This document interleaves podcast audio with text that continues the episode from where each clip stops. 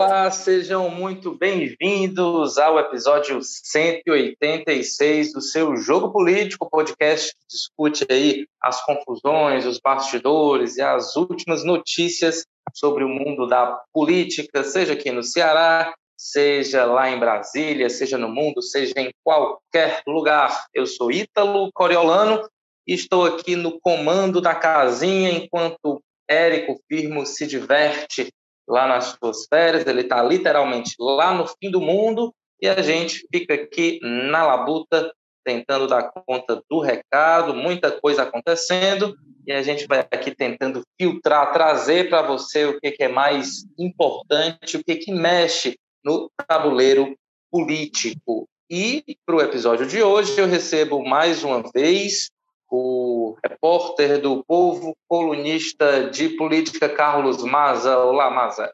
Opa, Ítalo, sempre um prazer estar aqui, né? Normalmente eu participo do home office, né? Hoje eu estou aqui no Office Office, participando direto das dependências aqui do jornal o Povo na Guanambi 282. E vamos que vamos falar de política aí um pouco. E quem está com a gente para falar sobre política também é o repórter Carlos Holanda está um pouco mais distante que o Masa, está lá no Passaré, entre reservas florestais, bancos e tudo mais. Olá, Cadu. Fala aí, tudo. Fala, Masa. Bom dia, boa tarde, boa noite para quem estiver nos ouvindo. Vamos aí falar de política, que é o que nos move. É o que nos move, é o que move aí muita gente, interessada nessas eleições, pessoas interessadas em chegar ou se manter no poder. E no episódio de hoje, a gente vai discutir um fato muito relevante do último fim de semana, que foi uma entrevista que o presidente nacional do PDT, Carlos Lupe, concedeu ao jornal Globo. Ele fez uma análise geral das disputas presidenciais, mas também falou sobre o Ceará. Ele deu lá o seu pitaco. Disse, por exemplo, que o nome mais forte para disputar e para, e para derrotar o principal nome da oposição, o deputado federal licenciado Capitão Wagner, seria o ex-prefeito de Fortaleza, Roberto Cláudio, que hoje rivaliza aí, tem como principal é, pedra no caminho, digamos assim, a atual governadora do Ceará, Isolda Sela. E para Carlos Lupe, Isolda teria um problema, ela não seria muito conhecida, não teria como, segundo ele, em apenas três meses, se tornar aí favorita na disputa pelo Palácio da Abolição. Quase claro que uma declaração como essa caiu como uma bomba dentro do PDT e também de outros partidos aliados, e é isso que a gente vai comentar, analisar, repercutir agora. Qual o efeito Carlos Lupe dentro das discussões internas aqui, quando o assunto é a sucessão do Palácio da Abolição, sucessão do governo do Estado. Carlos, mas eu sei que você passou aí os últimos dias conversando com Deus e o mundo, com petistas, com pedetistas e tudo mais, e pelo que você já escreveu e comentou aqui com a gente, a reação não foi nada positiva, criou aí alguns constrangimentos, desgastes e pode ter sido um tiro no pé dado aí por Carlos Pois é, Ítalo. É, eu conversei com bastante gente, né? Esse, esse, episódio aí, essa entrevista que o Lupe deu ao jornal Globo lá do Rio de Janeiro, correu aí no último fim de semana durante meu plantão e tudo mais, e né, aproveitei, deixa fui atrás ali do pessoal que a gente vê num, num, panorama geral é que tem muita vontade de colocar panos quentes nessas situações, né? Parece que esses movimentos da política local hoje em dia tem muito sido isso, né? O Ciro geralmente vem, incendeia tudo, alguém do grupo ali mais próximo dele, e depois o pessoal dá uma resposta, e depois fica todo mundo querendo colocar panos quentes, parece que se dá algum entendimento interno, né? Muita gente não queria comentar abertamente, não queria ser acreditado à fala, né? Mas, no geral, o que a gente vê é muito óbvio, né? O que se esperava de uma situação dessa. Quem é isoldista, né? Quem apoia que a candidata do PDT seja a governadora Isolda Sela, reclamando, né? Incomodado. Um deputado do PDT chegou a me falar que faltou sensibilidade do Carlos Lupe, né? De entender que constrange, que coloca a Isolda que não é uma pessoa que quer brigar, né, muito menos agora, numa posição delicada, né, então que ele deveria ter pensado melhor na hora de dar essa declaração, E teve até gente como o Idilvan Alencar, deputado federal, que falou abertamente, né? Disse que foi pego com surpresa, que, que fica incomodado, que acha que uma questão tão séria não pode ser dita por um dirigente partidário dessa forma individualizada, né? Que ele deveria ter discutido com o partido, ainda mais quando se fala muito que o PDT ainda vai discutir, que isso é uma questão para frente, é ver o presidente do PDT já, já fala de uma maneira que parece tão certa, coloca uma situação difícil, né? Todo mundo. E a gente vê isso de um lado, né? Os exoldistas mais incomodados, aí do outro, claramente, o pessoal do Roberto Cláudio comemora, né? É, entre esses, quem, quem, quem que falou mais abertamente foi o Adail Júnior, né? Que já virou meio que um porta-voz né, do pessoal que defende o Roberto Cláudio, candidato aí entre o PDT, né? Vem brigando com o PT, adoidado lá na Câmara Municipal, fala no plenário e tudo mais. O Adail, né, postou até um vídeo debochando, cantando uma música do Vicente Neri, né, cantor de forró, falando: olha aí, petistas, cuide da, da sua vida. É, aliás, não cuide na minha vida para não esquecer a sua, né? Falou: olha aí, petistas, vocês vão ter que nos engolir, é Roberto Cláudio e tudo mais. Então foi uma, uma, uma fala que pegou muita gente de surpresa, né? Até quem comemorou, quem achou bom, acho que não esperava uma fala dessa num loop, num momento como esse. É, e, enfim, acabou gerando um mal-estar geral, digamos assim, porque é, ficava numa situação delicada. Como eu falei, o discurso oficial do PDT que isso não estava sendo discutido agora, que isso era coisa lá para frente, aí vem o próprio presidente do partido e atiça aí a disputa interna dessa forma, né, gerando até deboche e provocação para cima dos aliados petistas, que ah, no discurso oficial ninguém nega isso, são o aliado prioritário do PDT aqui no Estado. Então, uma fala com muitas camadas, né, muita coisa, fala daqui a pouquinho também até do próprio mérito do que ele fala, né, com relação ao conhecimento da Isolda, do conhecimento da, da Isolda, Roberto Cláudio ser mais conhecido ou não, mas enfim, de modo geral, uma fala que causou incômodo, mal-estar, no mínimo, entre a base do PDT aqui no Ceará. Cadu, você conversava aqui com a gente antes da gravação que o efeito Carlos Lupe é devastador dentro do PDT, exatamente porque antecipa algumas discussões e também provoca incômodos e constrangimentos. De que forma isso pode é, provocar ainda mais feridas, cisões dentro do PDT nesse momento tão delicado de uma escolha que se esperava tranquila há algum tempo, é da tradição realmente do Ferreira Gomes, criar essa lista, fazer ali um mise-en-scène, ah, estamos sendo democráticos, no final tudo se resolver bem. Só que agora parece que a situação está indo numa direção oposta. É, o meu devastador ouvinte pode pôr aí na conta da hipérbole, mas é, eu diria que não pegou bem, né? Eu estava conversando com pessoas próximas a Isolda Stella, a governadora Isolda Stella, na Câmara Municipal, onde ela esteve presente para uma homenagem a outro pré-candidato do PDT, que é o Evandro Leitão, presidente da Assembleia, e o, o sentimento geral foi de que, pô, é, as conversas aqui estão se desenrolando. O discurso oficial, como o Maza pontuou, é de que essa é uma decisão que será tomada lá na frente. E, e com base na história do, do, do, do, do modo como os Ferreira Gomes tomam suas decisões, é uma verdade. Isso é, isso é uma decisão que será tomada lá na frente. E aí o, o, o presidente do PDT Nacional, Carlos Lupe, antecipa essa discussão, é, o que não caberia a ele, né? É, o, o, o, vereador Dail Júnior falar, é, por mais respeito que possa ter entre seus pares, tem um peso. O presidente nacional do PDT tem outro peso, adquire, adquire outra conotação a fala. É, e até porque a gente vê aí a, o, o, o que é o comportamento é, geral e, e, e, que se espera de um condutor desse processo. É, a gente viu o PSDB nacional recentemente aí em prévias e o comportamento do seu presidente Bruno Araújo foi de uma é, equidistância mínima, mínima para que esse processo se dê é, sem, sem, sem fraturas, digamos assim. Eu acho que a fala do Carlos Lupe ela é fora de tom. É, ele está ele tá desfavorecendo a governadora do estado e, em benefício aí do, do ex-prefeito Roberto Cláudio. É, eu acho que é legítimo que ele tenha sua preferência, mas como presidente nacional do partido e condutor desse processo, quer dizer, condutor não, né? Mas um, uma voz importante é, no, no, nesse desenlace, a, a fala vem fora do tom. É, e o sentimento que eu, pelo que eu pude apurar foi esse, de que é, o, o, Lupe, o Lupe meio que se antecipou aí, é, se cedeu na fala.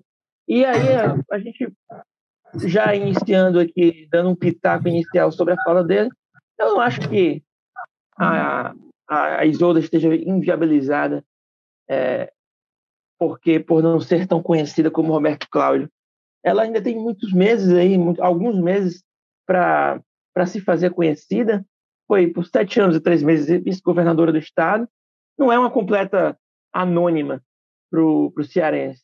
Lembrando que há dois anos atrás, o deputado, o então deputado estadual José Sarto, um político tradicionalíssimo, mas assim, um deputado estadual, portanto, mais conhecido do mundo político, fez um enfrentamento com o capitão Wagner e dele saiu vencedor, enfim.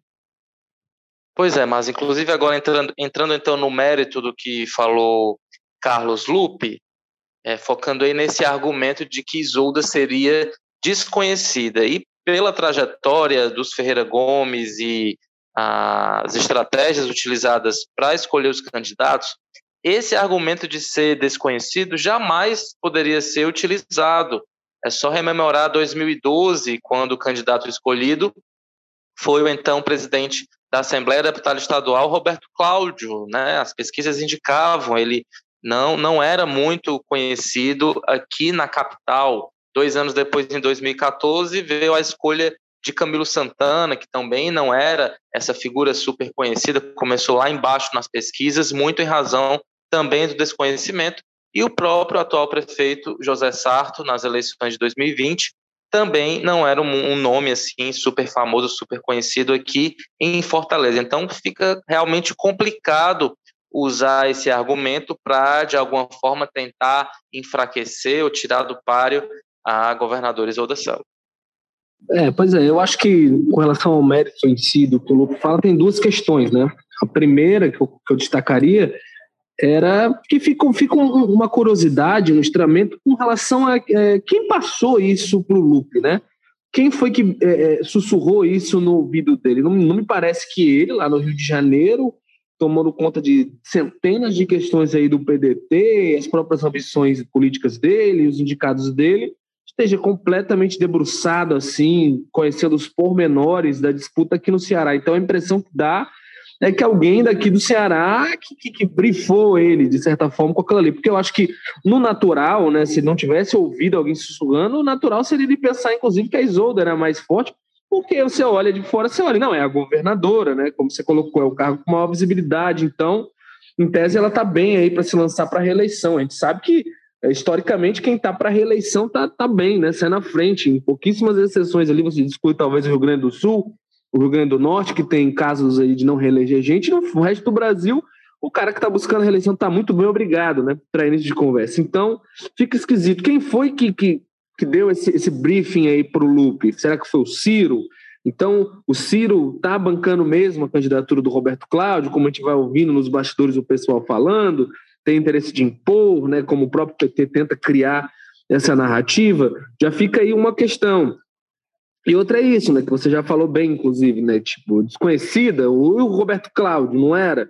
Tinha 1% nas primeiras pesquisas, né? O Inácio, lá em 2012, era um aliado, um importante aliado, tá certo que o PCdoB basicamente morreu de relevância aqui no Estado, mas era um aliado poderoso, era senador, e saía com quase né, 30% nas pesquisas. Não seria se fosse esse o critério, eles não deveriam ter apoiado o Inácio ou apoiado o próprio candidato, outro ali mais bem colocado nas pesquisas internas. É, se não me engano, o Salmito, na época, tava, era mais conhecido que o Roberto Cláudio, tinha sido presidente da Câmara e tudo mais aqui em Fortaleza, e nem por isso foi levado em consideração isso lá quando ele era pré, um dos pré-candidatos vários que o PDT lançou, né? É, o Camilo mesmo também, em 2014, não era grande coisa em conhecimento comparado com os outros, foi excluído por outros critérios que todo mundo sabe, é muito aberto, né? Foi uma forma de evitar que o Lula apoiasse abertamente a candidatura do maior adversário deles naquela disputa, que era o Eunício Oliveira, que tinha sido ministro do Lula. Então tinha uma história de que o Lula gravaria para o Eunício e o pessoal temendo isso lança o Camilo, ou seja, o critério do conhecimento passou longe, né? Por que, que agora seria? E aí fica até outras questões, de, tipo, é, a Isolda, né, como a gente já falou, está no cargo com maior visibilidade, está com a caneta na mão. Fica até um pouco de sinalização, talvez, complicada para o PDT de um certo machismo, né? Porque é aquela coisa que a gente já disse algumas vezes e repete. Se fosse qualquer outra pessoa, por exemplo, se a Isolda tivesse renunciado junto com o Camilo e o Evandro Leitão tivesse no exercício de governador, não teria nenhum questionamento desse tipo. O, o Lupe estaria, primeiro que já estaria consolidado e garantido que o candidato seria o Evandro, porque ele ia com a caneta da mão fazer, né, para se viabilizar. É, e segundo, que o próprio Lupe iria estar tá dizendo: não, mas o Evandro está aí no cargo que tem muita visibilidade, ele vai crescer. Então, para mim, parece muito mais é uma coisa ali, uma vontade inerente do Lupe de apoiar o Roberto Cláudio. Talvez ele não fale porque é complicado, né? Deixa de dizer, eu prefiro o Roberto Cláudio mesmo, porque eu conheço ele, geraria uma situação constrangedora para Isolda. Ele usa essa desculpa esfarrapada, digamos assim, para justificar é, a preferência dele pelo Roberto Cláudio. Aí gera, volta aquele questionamento. Por quê? Será que isso é preferência do Lupe mesmo? O Lupe conhece o Roberto Cláudio, confia, prefere ele? Ou ele ouviu isso de alguém, né? ouviu isso do Ciro, ouviu isso do André Figueiredo, alguma liderança do PDT aqui? Será que tem uma influência né, nacional maior? Né? Ou alguém que, que foi lá e falou: não, a Isolda é muito ligada ao PT, então não pode. Enfim, fica muita coisa esquisita nesse negócio aí. Talvez por isso o Edilvan tem um pouco de razão quando ele diz é, que uma coisa tão importante, tão central para o partido, não deveria ser uma opinião pessoal, de um, vindo de um dirigente tão grande, né? um dirigente desse tamanho para o partido, precisa agir das vias institucionais, sentar com o pessoal do partido, discutir, formular um posicionamento e aí sim jogar na imprensa, né? É, eu também fiquei muito encasquetado com essa fala do presidente nacional Carlos Lupe, fiquei pensando, mas de onde é que ele tirou isso? Porque assim, ele não tem uma vivência constante aqui na política do Ceará para fazer esse tipo de, de para ter esse tipo de argumento. E aí, ao mesmo tempo eu também pensei, quem é a pessoa que mais conversa com Carlos Lupe, que está lá quase que, que diariamente trocando informações, discutindo o cenário nacional? Não seria outro nome que não o do ex-ministro presidenciável Ciro Gomes. Então eu, eu tem, eu tendo a, a afirmar, a garantir que tem o dedo de Ciro Gomes é, nessa postura, nessa fala, nessas declarações tão, tão duras e tão fortes em relação à, governadora Isolda Sela. E aí, se você tem, de fato, Ciro Gomes trabalhando nos bastidores, seja de forma silenciosa, seja de forma mais explícita, pelo nome é, de, Roberto, de Roberto Cláudio e, consequentemente, contra Isolda Sela, já que são os dois nomes aí favoritos nessa disputa, é, isso pode provocar um, uma crise ainda maior do que a gente observa agora, por, não só dentro do PDT, mas também externamente, porque já está todo mundo ali meio que esperando a gota d'água para tomar decisões mais mais graves, com consequências mais graves para essa aliança estadual. Então, parece realmente, Cadu, que está faltando aí um pouco mais de cautela, de sangue frio. Eu sei que pedir sangue frio do Ciro Gomes é quase impossível, mas está bem delicada a situação. É, está bem delicada a situação. É, o, é, o que me faz suspeitar que há uma preocupação é, do Ciro o, ou do, e do próprio ex-prefeito Roberto Cláudio e que a Isolda Sela vá se estabelecendo naturalmente como essa pré-candidata. Então, eles forçam a mão do outro lado para dizer que não é bem isso, de que essa disputa existe, de que ela é, se sobrepõe a essa suposta naturalidade com que a candidatura da Isolda Sela se estabeleceria enquanto ocupante do cargo. Eu, eu, vejo, eu vejo muito por esse ângulo aí.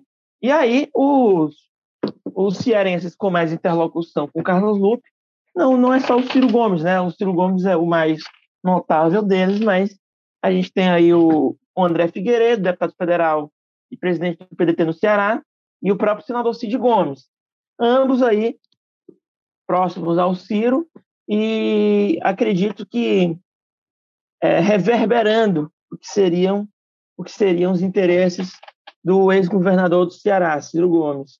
o, o André Figueiredo, ele, ele, no encontro do PDT em Pacaju, já não mais que quatro meses atrás, é, dois meses atrás, salvo engano, depois eu posso dar, precisar corretamente a, a data para o nosso ouvinte aqui, ele falou que a Isolda Sela no cargo seria assim um diferencial é, para que ela ficasse fácil nessa disputa interna. E, e, isso vai se comprovando. Né? Tanto que tem gente é, defensora aí do Roberto Cláudio de mangas arregaçadas aí é, em prol do, do ex-prefeito. Isso não aconteceria se ela não fosse se confirmando de modo gradual. E para meio que deixar as coisas empatadas, Camilo Santana saiu em defesa dela, né? É, dizendo que ela merecidamente foi governadora, teve papel determinante nos avanços do, do estado do Ceará nos últimos anos, meio que deixando ali as coisas é, kits e revelando aí o, cada vez mais de modo público sua preferência pela atual governadora. Agora, eu acho que o componente do machismo aí, como, como citou o Maza, ele é muito claro, né? Ah, o, o, o Lupe, ou quem quer que seja, não estaria é, entrando dessa maneira nesse assunto se o Estado atualmente estivesse sendo conduzido por um governador, o Evandro Leitão ou, ou, ou, outro, mas cito mais detidamente o Evandro Leitão porque é quem, quem está na linha de sucessão. É, então, é, eu, e eu acho que esse componente do marxismo pode sim também determinar o que será o, o processo. A, até lá, é, espera-se que a Isolda esteja ainda mais conhecida. É, essa, esse suposto desconhecimento dela, ele não tem eco é, na, no, do, no que foi a, a, última pesquisa de intenção de voto. É, para na pesquisa, ele, eu não tenho os números agora aqui, mas coloca o Roberto Cláudio é, numa condição de quase empate, vocês vão me corrigir se eu estiver errado, de quase empate com o Capitão Wagner, e a Isolda ela, ela, ela não está tão, tão diferente assim. É, então, eu, eu acho que é, fica realmente pouco convincente esse argumento do, do Carlos Lupe. E ainda mais se tratando de, da governadora do estado, né? É, eu estava com uma pessoa muito próxima a ela, quarta, terça, segunda-feira, na homenagem ao Evandro Leitão, é, e isso ficou patente, né, cara? É, falando que, poxa, é, não, não, não, pegou bem, não pegou bem a, a governadora, é, e ele não deveria ter se intrometido em assuntos é, locais, não dessa maneira. É, agora, quem realmente eu vi que ficou bastante indignado como o Cadu acabou de falar, foi o ex-governador Camilo Santana, tanto pela resposta ter sido muito imediata, como pela forma que ele respondeu saindo em defesa da governadora. E não foi de qualquer forma. Lá no final da, da postagem, ele escreve Isolda é a nossa governadora em caixa alta. Eu, isso é muito interessante observar. Ele está quase, tá, quase não está gritando né, nas redes sociais. Quando você coloca em caixa alta, você quer dar um tom mais, mais forte a sua fala, né? E tá lá no final da mensagem, em caixa alta, Isolda é a nossa governadora, ou seja, o Camilo mais uma vez dá provas de que não vai engolir nenhuma decisão é, é superior, digamos assim, nesse grupo Ferreira Gomes, é, é que ele vai para a disputa realmente. Se não é a Isolda a pessoa que vai entrar nessa briga, que vai é, é fazer de tudo para ser a candidata, tem o Camilo ali com uma postura um pouco mais é, é, aguerrida, digamos assim, é, nessa, nessa disputa, né, Mas? É, pois é, chama bastante atenção aí o alinhamento né, do Camilo da Isoura desde o início desse processo. Eu, eu ousaria dizer, é, inclusive, que para mim até essas, esses textos que o Camilo publicou no sábado e a Isolda no domingo, muito provavelmente, se foram escritos pela mesma pessoa, né, pelo mesmo ghostwriter ali. Esse caps lockzão aí do Camilo aí que você destacou bem, enquanto o dela depois agradecendo pelo apoio até o jeito de escrever é muito parecido. Então, chama muita atenção é, quanto Camilo e a Isolda estão alinhados nessa história. O Camilo, que nunca foi né, de entrar em bola dividida, nunca foi de fazer animosidade, aí agora que saiu do cargo parece ter, ter revelado uma pretensão maior, né? Montou a equipe dele lá no PT, colocou um monte de deputados que antes não estavam no partido para fortalecer o espaço que ele ocupa dentro do partido. E parece que agora que ele se reconhece mais dentro do petismo, ele está realmente disposto para buscar ali o lugar ao sol dele dentro dessa disputa, dentro dessa questão. Agora, o fato, é, Ítalo, Cadu, é que os acordos parece que já estão sendo feitos né, nos bastidores. O pessoal diz aí em público que, que as coisas vão ficar para agosto, para julho, mas o que é fato que não, não existe a menor possibilidade de, numa altura dessa, a Isolda e o Roberto Cláudio já não terem prometido ou sinalizado promessas para algumas pessoas, né? E aí é muito, é muito, muito óbvio, né? É muito fato, a gente consegue perceber nas entrelinhas do, de quem estão partindo alguns movimentos o que está acontecendo. O que a gente vê é que quem teve espaço é, e poder no governo do Camilo quer manter, né? E aí enxerga na Isolda como uma continuação direta. A Isolda só mudou um secretário, né? é, depois que o Camilo saiu do governo. Foi justamente saiu a Socorro França dos, da pasta lá de proteção, direitos sociais lá, proteção à mulher, direitos humanos, né, para colocar, inclusive, a esposa do Camilo, a Onélia, que inclusive a Onélia, em sete anos como primeira-dama, não apareceu em tanta foto do governo como está aparecendo agora aí, nos últimos meses, semanas aí, como secretária da Isolda. É, então, você tem essa questão de que esse pessoal que tinha espaço no Camilo acha que com a Isolda governadora vai manter, né? E aí vem o PT, que hoje tem a Secretaria de Desenvolvimento Agrário, muito importante eleitoralmente. Lembrando, Camilo, lá em 2010, quando foi candidato a deputado estadual, foi o deputado mais votado do Estado para estadual e ele vinha de ser o secretário de Desenvolvimento Agrário, né? É, então é uma pasta eleitoralmente muito importante, faz muita obra no interior, viaja no interior inteiro. E o secretário do Desenvolvimento Agrário que estava sendo no governo Camilo Dias Sigini saiu para disputar para deputado estadual aí pelo grupo do José Guimarães e está esperando aí uma votação grande. Então é uma pasta importante, o PT vê nela uma, uma, uma, relevância eleitoral muito importante e provavelmente está querendo manter isso aí. E tem também alguns setores do PDT que foram mais contemplados pela Isolda, né? E tem o próprio MDB, do Eunício Oliveira, que tem briga de foice aí com o Roberto Cláudio, né? Mas tem uma boa relação com o pessoal da Isolda, do Camilo. Então quer manter esses espaços de alguma forma. E aí, do outro lado, a gente vê o medo de perder isso, né?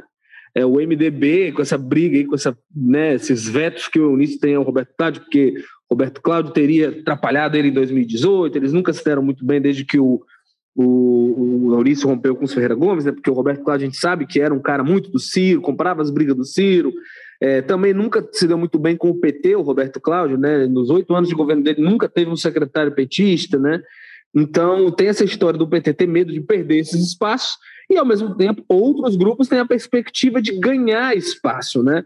Um deles que a gente destaca muito claramente é o PSD, né, do Domingos Filho. É, o Roberto Cláudio, agora mesmo, essa semana, estava lá em Tauá com a esposa dele, a Patrícia Guiar, prefeita de Tauá, né, demonstrando ali, fazendo um gesto de que eles estão próximos. Né? E lá ele falou: PSD, nós temos aliados, não sei o que, o nosso aliado prioritário. PSD, ele cita o PSD como grande aliado, ao invés do PT. Então ali já tem um recado, né? O PSD já, já cresce o olho para a candidatura e o PSD é um partido importante também, né? É, ainda mais nesse contexto que o PT está mostrando os dentes e tudo mais, e outros setores do PDT, porque afinal de contas o Roberto Cláudio tem um grupo, né? Enquanto o Camilo, durante boa parte do governo do Camilo, enquanto o Camilo estava governando o Ceará, o Roberto Cláudio estava governando Fortaleza. Então, são espaços que foram ocupados de maneira diferente e esse pessoal aí vai, vai demonstrar os seus interesses em cada um, né? E ainda tem uma outra questão que a gente lembra sempre, que é a fila anda, né? Com a Isolda candidata, ela iria para reeleição, então ela ficaria no máximo só mais quatro anos, enquanto o Roberto Cláudio, é, a expectativa, caso ele fosse eleito, era que ele ficasse, pelo menos tentasse a reeleição daqui a quatro anos, né? Então já fica essa coisa, a fila demoraria mais para andar para os outros partidos, para as outras pessoas com pretensão de crescer. Então, para muita gente, é muito mais interessante é, que seja Isolda, porque isso aí facilitaria. O pessoal, o Roberto Cláudio, quando vai dar entrevista, diz: não, isso nunca vai ser levado em consideração. Enfim, pega mal, né? Dizer que não, a gente está tudo de olho aí nos próximos poderes, até porque, enfim, ainda tem o capitão Wagner, né? Nada garante que não é um plebiscito entre pedetistas essa eleição. Ou eles podem escolher ali o candidato deles, coisa mais linda do mundo, se juntar e tomar uma surra do Wagner nas urnas. Isso pode acontecer, né? Por que não? Ou de outro candidato ali, a delita do pessoal está lançado, cria uma comoção, é eleita governadora, né? É, como aconteceu com a Luiziana em Fortaleza lá atrás. Enfim, é, então tem essa questão aí que da fila, que apesar de não ser dita claramente, abertamente, óbvio que nos bastidores ela pesa de alguma forma, porque afinal de contas a política se move nisso, né? Poder, ocupar os espaços do poder e a perspectiva de, de, de, ocupar esses espaços. Isso também é muito importante. É isso que faz um aliado pular para o outro lado, né? Quando percebe que a coisa está pior, tá, ou está melhor para o outro lado. Enfim, são coisas que são com certeza sim levadas em consideração.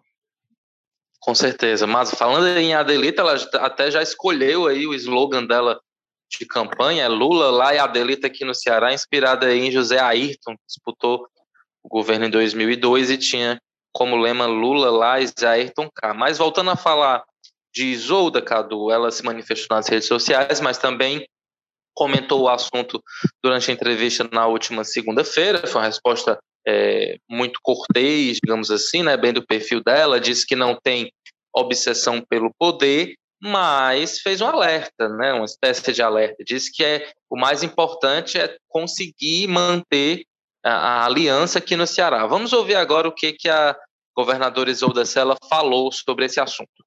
Eu, como eu falei, eu, eu, tô, eu não tenho assim, realmente obsessão pela, pelo lugar, pelo poder, não. Eu estou muito, realmente muito focada no trabalho e acreditando que prevalecerá um, um bom senso de nós né, continuarmos com essas, com essas forças, com essa aliança, que tem sido importante para o Ceará, que a gente acredita muito que seguirá sendo. Muito obrigada. Então, Cadu, é, quando a governadora ressalta a importância de manutenção dessa aliança, não deixa de ser também uma espécie de, de resposta para é, o presidente do PDT, Carlos Lupe, também para o PDT como um todo, porque ela é o nome, digamos assim, atualmente que mais agrega esses partidos aliados, como o Maza acabou de falar, né? enquanto Roberto Cláudio tem aí é, esses entraves, né, esses embates com o PT e com o, o MDB. Até que ponto esse argumento de manutenção da, dessa grande aliança governista que existe aqui no Ceará vai ser importante, decisiva, ser ali o fiel da balança nessa decisão, na sua opinião? É, tem, tem duas dimensões aí para a gente analisar essa questão, né? O, eu vou começar pela que me parece mais racional. Uma resposta, foi uma análise do senador Cid Gomes, é, que ele estabeleceu aí dois critérios que determinariam a escolha da candidatura da base aliada.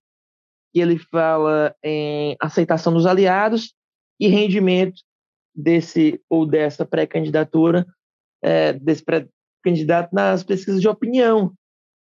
E se a gente for tomar em conta a aceitação dos aliados, a Isolda leva a melhor sobre Roberto Cláudio, porque tem entrada no PT, que é o segundo principal partido da aliança, e não tem problemas que o Roberto Cláudio acumula com o ex-senador Eunício Oliveira do, do PMDB, do MDB.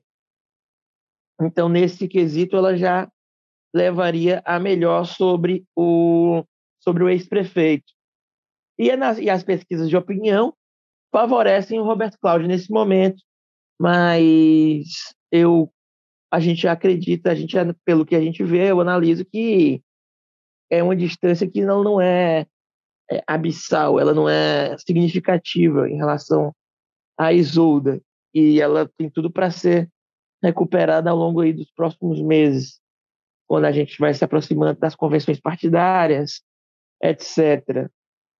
Agora, esses dois critérios que o senador Cid Gomes expôs, eles ficam em xeque quando o Ciro Gomes vai ah, dar uma entrevista e, e, e fala mais com o fígado do que propriamente com, com a estratégia em primeiro plano, com, com o cérebro. É, naquele velho, naquele velho estilo da metralhadora giratória, é, atinge o PT, diz que é, e faz uma defesa muito enfática do Roberto Cláudio, quase que quase que é, expondo aí, escancarando a razão pela qual atacou o PT, é, porque ele ele começa a falar sem que ninguém o pergunte. Qual é o problema do Roberto Cláudio, por exemplo? E aí ele faz um, um gesto muito enfático na direção do, do ex-prefeito de Fortaleza. Então, é, pelos critérios é, do CID, eu acho que a Isolda leva a melhor no, nesse momento, tem mais perspectiva de levar a melhor, mas o, o comportamento do Ciro nos permite supor que em dado momento, se o Roberto Cláudio não tiver naturalmente é, com o nome numa, numa condição de superioridade, eles vão forçar a mão para que essa superioridade se, se dê de maneira artificial. Então, eu acho que esses dois cenários estão colocados aí e, e os dois são plausíveis. Agora, Maza, ainda falando em Ciro Gomes, além das preocupações locais aqui no Ceará, ele também está aí de cuca quente com a sua pré-candidatura, que até agora não decolou, e a pressão para que ele desista aumenta, não só no meio político, mas, por exemplo, entre artistas que têm algum tipo de, de influência ou até de atuação realmente dentro dessas questões eleitorais, como é o caso do Gregório do Vivier, fez inclusive um, um programa especial, né, totalmente temático, sobre Ciro Gomes, e ali no meio dos, das críticas que ele faz, alguns elogios também, traça aí o histórico é, do ex-governador do Ceará, também ex-ministro, ele enfaticamente defende que Ciro desista das eleições em nome da democracia, já que Lula poderia ganhar já no primeiro turno, com Ciro desistindo, e ganhar no primeiro turno seria diminuir aí as possibilidades de ações golpistas do presidente Jair Bolsonaro, caso ele não consiga se, se reeleger.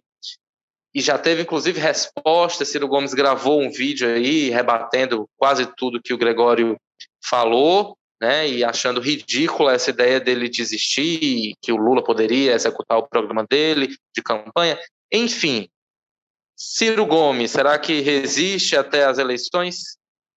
É, primeiro, só comentar rapidamente o que o Cadu falou, né, dos critérios que o CID coloca.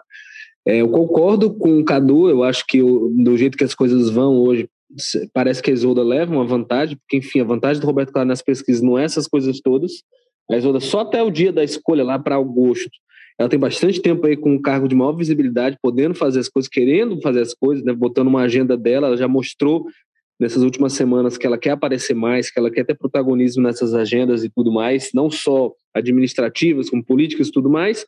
Aí também nos aliados tem essa questão do PT. Agora, tem uma questão que é importante a gente não esquecer, que é que a base aliada não é só o PT, né? Não, não é o PT, e o PT não está com essa moral toda. Vejam bem, o PT hoje está querendo indicar o candidato do PDT, dizer quem é, tem influência grande forte nisso, indicar o senador e dar sinais de que quer indicar a vice também. Aí, ó, perdoe o meu cearês aqui, mas aí é putaria, né? É querer levar todos os cargos da, da, da, da principal, né, da, da chapa majoritária, só falta agora eles dizerem que vão querer escolher o presidente da Assembleia também é, levando que tem vários outros partidos importantes nessas composições aí, né? O, o, PSD não é um partido pequeno, um partido grande, um partido importante.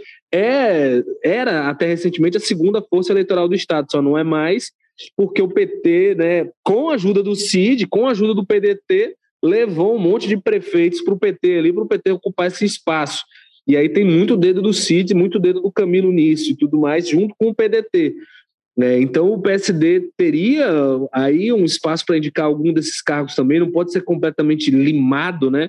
Do processo de formação da chapa. Você tem outros partidos importantes, os republicanos, que o governo tem tentado trazer para a base, não é de hoje, há muito tempo, e um dos principais articuladores do, do PDT para isso é o Roberto Cláudio. Roberto Cláudio já indicou, trabalhou muito tempo com muita gente do PDT, inclusive o Ronaldo Martins, que é o vereador mais votado do, do Republicanos aqui no Ceará, uma das maiores lideranças principais, tem uma relação muito boa com o Roberto, né? Foi, já participou do governo com o convite dele e tudo mais. Então você tem partidos como o PSD, o Republicanos, o PCdoB, que foi muito governista na gestão do Roberto Cláudio, indicou o líder do governo com o Evandro Lima, ocupou pastas do governo do Roberto, muito mais do que no Estado. No Estado eles tiveram o Inácio secretário e tudo mais, do, da Ciência e Tecnologia, mas o Inácio a gente sabe que no PCdoB ele tem o grupo dele, o Inácio é o Inácio, e a estrutura do PCdoB vai para outros caminhos, e ela foi muito mais presente na gestão do Roberto Cláudio. Então isso pode pesar, né? Esse pessoal, se esse pessoal todo bateu o pé dizendo que eles preferem o Roberto Cláudio, o PT tem o direito de passar por cima de tudo isso, já indicando o senador, enfim, tem muitas questões aí que são complicadas, pode discutir ainda, que não é da forma que os petistas colocam também, não, mas enfim, é do jogo, se colocar, se valorizar o seu passe, é do jogo, todo mundo faz isso o tempo inteiro. Com relação ao Ciro, é aquela história, eu não contaria, né? Eu não contaria com isso, né? Com, com ele tirar a candidatura dele. Acho que o Gregório está na posição dele, né? Ele é um agitador político, é um comentarista, é um humorista, tem aquele programa, né, que mistura ali, tem a componente de humor, mas acaba sendo um, um, um, programa muito mais de comentário político, talvez por isso que o Ciro tenha sido mais, digamos assim, ficado mais irritado, né, com, com as questões ali do que o Gregório levanta da, do passado dele e tudo mais, e fez esse programa respondendo. É, mas eu acho que o Gregório está do direito, eu achei até meio. Eu, o, o Ciro faz respostas boas, né? Responde questões ali. Houve um erro claro do Gregório, quando o Gregório diz lá um momento que o Ciro ficou quatro anos como ministro da, é, quatro meses como ministro da Fazenda do Itamar e depois foi demitido porque o PSDB não queria, né, estar bem alinhado com ele, depois ele não teria ocupado mais nenhum cargo do governo. Isso é, isso é mentira, né? É um dado errado objetivamente, não tem discussão nisso. Não. O Ciro ficou até o final do governo do Itamar e o Fernando Henrique chamou o Ciro para ser ministro. Isso é público. O, Ciro, o Fernando Henrique já, já falou sobre isso. E que o Ciro, pessoalmente, recusou, porque já tinha divergências ali com o modelo do FHC de fazer política, né? Então, erra nesse ponto. Mas em outros pontos ali, ele dá boas respostas, mas eu acho que ele passa um pouco do tom, né? O Gregório do Vivier criticou, fez ali troça com parte da história do Ciro, mas eu acho que o Gregório acabou que no final fez muito mais elogios, colocou o Ciro numa, numa luz muito mais positiva do que a resposta, a forma como o Ciro reage. O Ciro chamou ele de racista em um momento, em outro momento disse que ele estava desrespeitando o povo pobre do Brasil, enfim, chamou ele né, de esquerda caviar, que é um termo que parte da direita, da, né, do extrema direita, Rodrigo Constantino, que, que cunhou esse termo lá atrás, né, colunista e tudo mais, que é um cara de direita, né, ele usa esse termo várias vezes, esquerda Leblon, enfim, eu acho que o Ciro passa um pouco do ponto que é o esperado e o estilo do Ciro, né, na hora de falar essas coisas, ele não segura muito a língua não, mas do outro lado ele deu boas respostas, né, o, o, o Gregório em algum momento faz uma troça e fala para as pessoas rirem e debochar que o Ciro trabalhou no Beach Park, né, dando a sinalizar como se fosse uma coisa né, ridícula, menor, ter optado por ficar no Ceará depois de ter sido ministro. E o Ciro responde isso de uma maneira interessante. Ele falou: o que seria bom eu ter que trabalhar para o grande mercado financeiro, que é como os ex-ministros do PT fizeram. Enfim, tem um questionamento interessante nisso, mas eu acho que ele perde um pouco do tom, né? Daria para ter respondido, sair até mais por cima disso, se tivesse levado a coisa com mais bom humor, né? Sim, faltou muito bom humor. Assisti ontem toda, todo o react de Ciro Gomes em relação ao programa do Gregório, o Greg News. Ele tentou ali ainda no começo se segurar, mas depois mostrou a face aí mais, Ué, digamos, o, o agressiva. Curioso, de o curioso Gomes. é que no momento que ele mais perde a paciência, né, que ele fica irritado mesmo é quando ele vai falar das críticas que ele faz ao Cabo da Ciolo, né? E aí eu me desculpe, mas o Ciro eu acho que está totalmente equivocado. Ele fala como se fosse uma questão de deboche da religiosidade, né, de racismo, porque o Cabo da Ciolo veio de baixo como bombeiro. Isso, pelo amor de Deus, eu acho que não existe a menor, né, no menor cabimento nessa fala do Ciro. Uh, eu acho que o Cabo da Ciolo quase virou um alívio cômico da eleição de 2018. As pessoas debochavam e riam dele, não era por questão do preconceito, né? Porque ele, ele é uma pessoa curiosa, né? Não vai, não, não me diga que o Cabo Daciolo não é um personagem atípico na política nacional, né? Você pode respeitar ele, mas você é difícil negar que ele seja um cara, ele pode ser sério, dedicado, tudo mais, como o Ciro reforça diversas vezes ali, mas é um personagem pitoresco no mínimo, é difícil negar isso, né? É, vendo ainda mais os vídeos da participação dele na, na, na, campanha, na política, né? O famoso Glória a Deus, que ficou famoso durante a campanha, virou bordão e tudo mais, né? A Ursal, que todo mundo riu, né? Quando ele, o próprio Ciro é, é, é, fica, né? Faz uma cara assim quando ele vai levantar. Por que, que você faz da Ursal para transformar a América Latina numa questão socialista? Enfim, é, foi um personagem pitoresco. Aí atribuir um, uma piada com relação a isso, a, a racismo, a, a, preconceito contra o pobre, contra a religiosidade, eu acho que o Ciro passou bastante do ponto é, é, é, é nessa prática. Mas aí, então, só terminando, que eu acabei esquecendo do ponto inicial que a gente foi comentar o programa, que é contar com essa desistência do Ciro. Eu acho que hoje PT não deveria mais nem levar isso em consideração, ao menos que seja através de uma pressão muito forte é, do, da estrutura partidária do PDT, os deputados do PDT verem que com o Ciro eles vão afundar e aí pressionar isso aí pode acontecer de alguma forma, mas nesse convencimento que o Gregório prega, eu acho que isso já está totalmente fora de alcance, né? É, hoje é muito difícil imaginar que o Ciro abriria a mão para apoiar o Lula em qualquer circunstância. Acho que a candidatura do Ciro já está muito bem encaminhada e ideologicamente muito fixada, e fixada, inclusive, com uma das bases nessa questão de crítica né, ao Lula, ao PT, o que ele representa nessa disputa dessa polarização e tudo mais, junto com o Bolsonaro, né, Ítalo?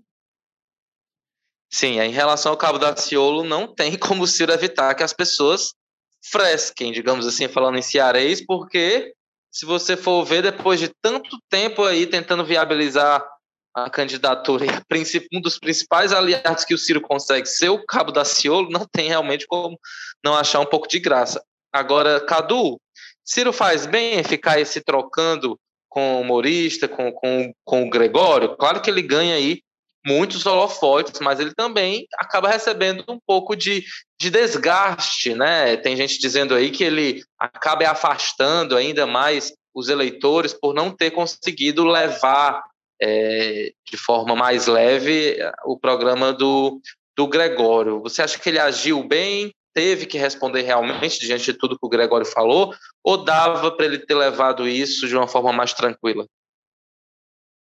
É falar de tranquilidade e Ciro Gomes na mesma frase é difícil, né? É, ele tem um jeito dele muito próprio, histórico de agir e de processar essas questões.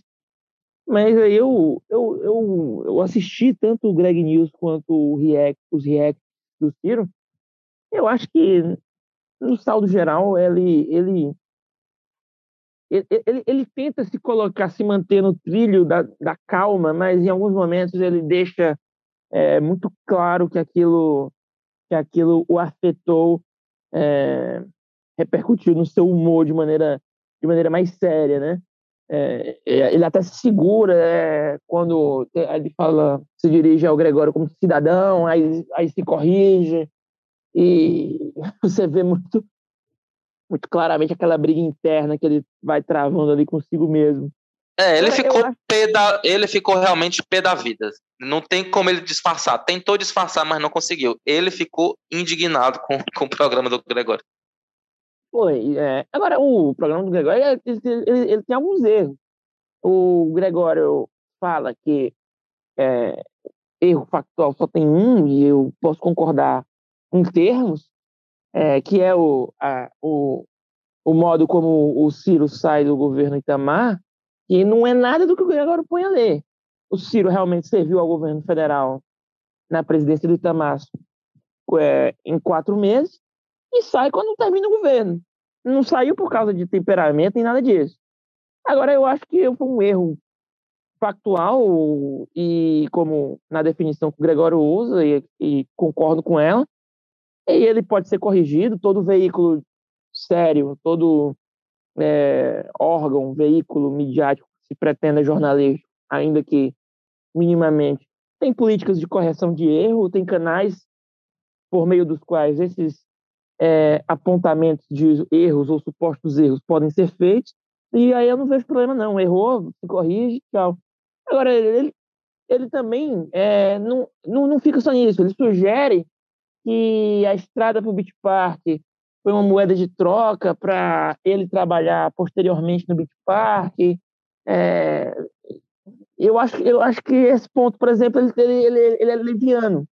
Por que, que um governador não pode é, traçar uma estrada que vai favorecer o, o turismo do seu estado, sendo o Beach Park um ativo turístico do Ceará. Qual é, qual é o problema ético aí? Ah, isso pode até ser discutido, mas, mas eu não vejo. É, ele está aí, é, pelo menos na primeira análise, trabalhando pelos interesses do Estado. E, e eu, eu, acho que a resposta do Ciro foi boa nesse ponto. Ele, ele, ele trabalhou no, prestou serviço no Beach Park como um, dos seus executivos. É, o Ariel do Pinho era, era é, um dos, dos acionistas, mas minoritário. O, o parque é do. Eu não sei se ainda é. é a produção que me corrige aí. É, do Ednilton Soares, que é o dono da Unicet. E, não vejo problemas aí. Eu achei que nesse ponto a resposta do Ciro foi boa. Olha, tem muito ex-ministro da Economia não, que vai para o mercado. Tem uma Pode questão falar. ainda, rapidinho, só um parênteses rápido. É, sim, para além dessas questões, o, o, projeto do Ceará é uma coisa que ele fala muito, sempre foi de duplicar as estradas para o litoral a partir de Fortaleza. E Aquiraz é literalmente o município limítrofe que faz com Fortaleza né, é, pelo litoral. Então, de um jeito ou de outro, ia ter uma estrada duplicada no sentido ali de Aquiraz e do, e, e do coisa. Não parou ali, né? Não foi, fizeram uma estrada para ali e acabou ali, né? É, essas estradas duplicadas foram até hoje, ele cita lá até o Aracati e tudo mais, mas hoje já está mais além, né? Hoje já está quase chegando ali é, no Icapuí, essas estradas duplicadas e tudo. Então, enfim, aí vai para o outro lado, para o lado oeste também, até Jericoacoara também. Aí como é que é? Vai dizer que agora que tem um projeto de, de privatização do Parque Nacional de Jericoacoara pelo governo federal, é, foi uma estrada pensada pelo capital para tirar dinheiro de Jericoacoara como uma empresa privada? Enfim, é uma crítica sem pé nem cabeça, né? Vai questionar, duplicar a estratégia de Jericoacoara, por quê? Foi para beneficiar a prefeitura de Jericoacoara, para... Enfim, são questões aí que não fazem muito sentido mesmo, né? Exatamente. Aí é, é, um segundo ponto onde o Gregório, que bate o pé e, e afirma ter errado em um ponto específico, é um, é um segundo ponto aí onde ele erra. É, um terceiro que a gente pode dizer, é, que eu não atribuo como um erro factual objetivo, mas que a gente pode discutir o mérito do que ele fala, são as alianças. É, ah, o, o, o Ciro está fazendo os movimentos na direção do Luciano Bivar, na direção de, de ex-bolsonaristas. Ah, e daí? é, qual, qual, qual, é, qual é o susto de um político que quer viabilizar sua candidatura presidencial fazer movimentos à direita? E essa direita inclui, sim, é, queiramos ou não queiramos, ex-bolsonaristas que deram sustentação ao Bolsonaro e ao seu projeto é, eleitoral que foi vitorioso em 2018. A gente não pode ignorar, fingir que essas pessoas não existem. E se essas pessoas hoje estão fora do, da esfera de influência do Bolsonaro e estão à procura é, de outras alianças, de outros movimentos e, e, e, e, de outros entendimentos que possam favorecer outras candidaturas, porque o Ciro não pode conversar com esses atores? Como se o Lula só tivesse se abraçado com as flores do campo. O Valdemar Costa Neto era da base do Lula. O Ciro Nogueira era da base do Lula. São dois bolsonaristas hoje aí. O Renan Calheiros, que é um, um senador de Alagoas envolvido em várias complicações de ordem ética, era da base do, é um aliado é, imediato do Lula. Qual é a questão aí nesses, nessas críticas que o, que o Gregório move contra o, contra o ex-governador do Ceará? Então, eu acho que é, em alguns momentos aí o, o Gregório ele, ele, ele desliza. É, e aí o, o, se o Ciro ele já sai do, do, da casinha por, por, por motivos é, irrisórios, muitas vezes, eu avalio ele tendo aí uma relativa razão nessa discussão. Bem, o fato é que os dois estão aí criando, gerando entretenimento. A gente adora assistir. Eu não sei quais, quais vão ser os efeitos políticos disso, mas para quem gosta aí de ver uma confusãozinha, é bem interessante acompanhar. Inclusive, os dois marcaram um debate, viu? Apesar de Gregório não ter participado do programa desta terça-feira do Ciro, ele disse que vai sim para o debate. Teve até já uma resposta ao react do, do Ciro o Gregório disse o seguinte: Ciro não gostou de muita coisa do que dissemos no programa, que é compreensível, mas a gente sustenta tanto as críticas quanto os elogios que fizemos a ele. Ele reconhece que teve um erro realmente. Erro de informação mesmo foi só um que lamentamos e será corrigido no próximo programa. Ciro foi ministro até o fim do governo Itamar. Todas as outras informações, segundo o Gregório, estão corretas checadas e com fonte, enquanto as fontes do Ciro, ao que parece, são vozes da cabeça dele, mas vamos falar disso no debate, ou seja, parece que é em junho, se não me engano, dia 26, que foi a data aí que o Gregório conseguiu na agenda para debater com o Ciro, um programa com certeza imperdível, coloque aí já na sua agenda esse encontro aí entre Ciro Gomes e Gregório misturando polêmica com política, com humor. Vamos ver no que é que essa mistura vai dar. Então é isso, nosso programa chegando ao fim, episódio 186. Deu para discutir muita coisa, falar do cenário local e também do cenário nacional. Carlos Maza, valeu aí pela participação. Até a próxima. Valeu, Ítalo. Valeu, Cadu. Sempre um prazer. Até a próxima. Caduzão, um forte abraço. Até a próxima também. Valeu. Valeu, Ítalo. Valeu, Maza. Voltamos aí quando sempre que convidado. Obrigado a você também que ficou aqui com a gente por quase uma hora acompanhando as nossas análises sobre essas baguncinhas que os nossos políticos andam fazendo aqui no Ceará e também em outros lugares. Esse foi o nosso episódio 186. Lembrando que tem jogo político também em formato de programa. A nossa live, todas as terças-feiras, às três da tarde, já tem episódio novo, inclusive lá no YouTube ou no Facebook. Você pode achar e acompanhar uma entrevista com o deputado estadual Aldic Mota, do MDB, um partido também importante é, nessas discussões locais. Uma frase dele que se destaca, você pode acompanhar lá ele afirma: se Isolda Sela serviu para ser vice durante sete anos e ocupar agora o cargo de governadora, tem que servir para ser candidata. Essa é uma das falas de Aldic que você pode ir lá acompanhar. Lembrando que tem também jogo político nas redes sociais. Segue lá a gente no Instagram. O endereço é jogo político. Você pode acompanhar toda a produção aqui do nosso portal, do nosso canal de política no portal O Povo. E tem também jogo político no Twitter. Eu só errei o endereço, vou aqui repetir. No Instagram, na verdade, é arroba jogo político povo. Tudo, tudo junto. E no Twitter, o endereço é arroba jogo político, é mais fácil, lá você pode debater com os nossos seguidores e também acompanhar a nossa cobertura de política aqui do povo. E se você quiser mandar, perdão, um recadinho para a gente, pode mandar também por e-mail. Anota aí o endereço, é jogo político o povo arroba gmail.com jogo político o povo arroba gmail.com manda lá o seu recado que a gente manda um abraço para você e lê aqui durante o nosso programa. Um forte abraço e a gente se vê na semana que vem. Tchau, tchau.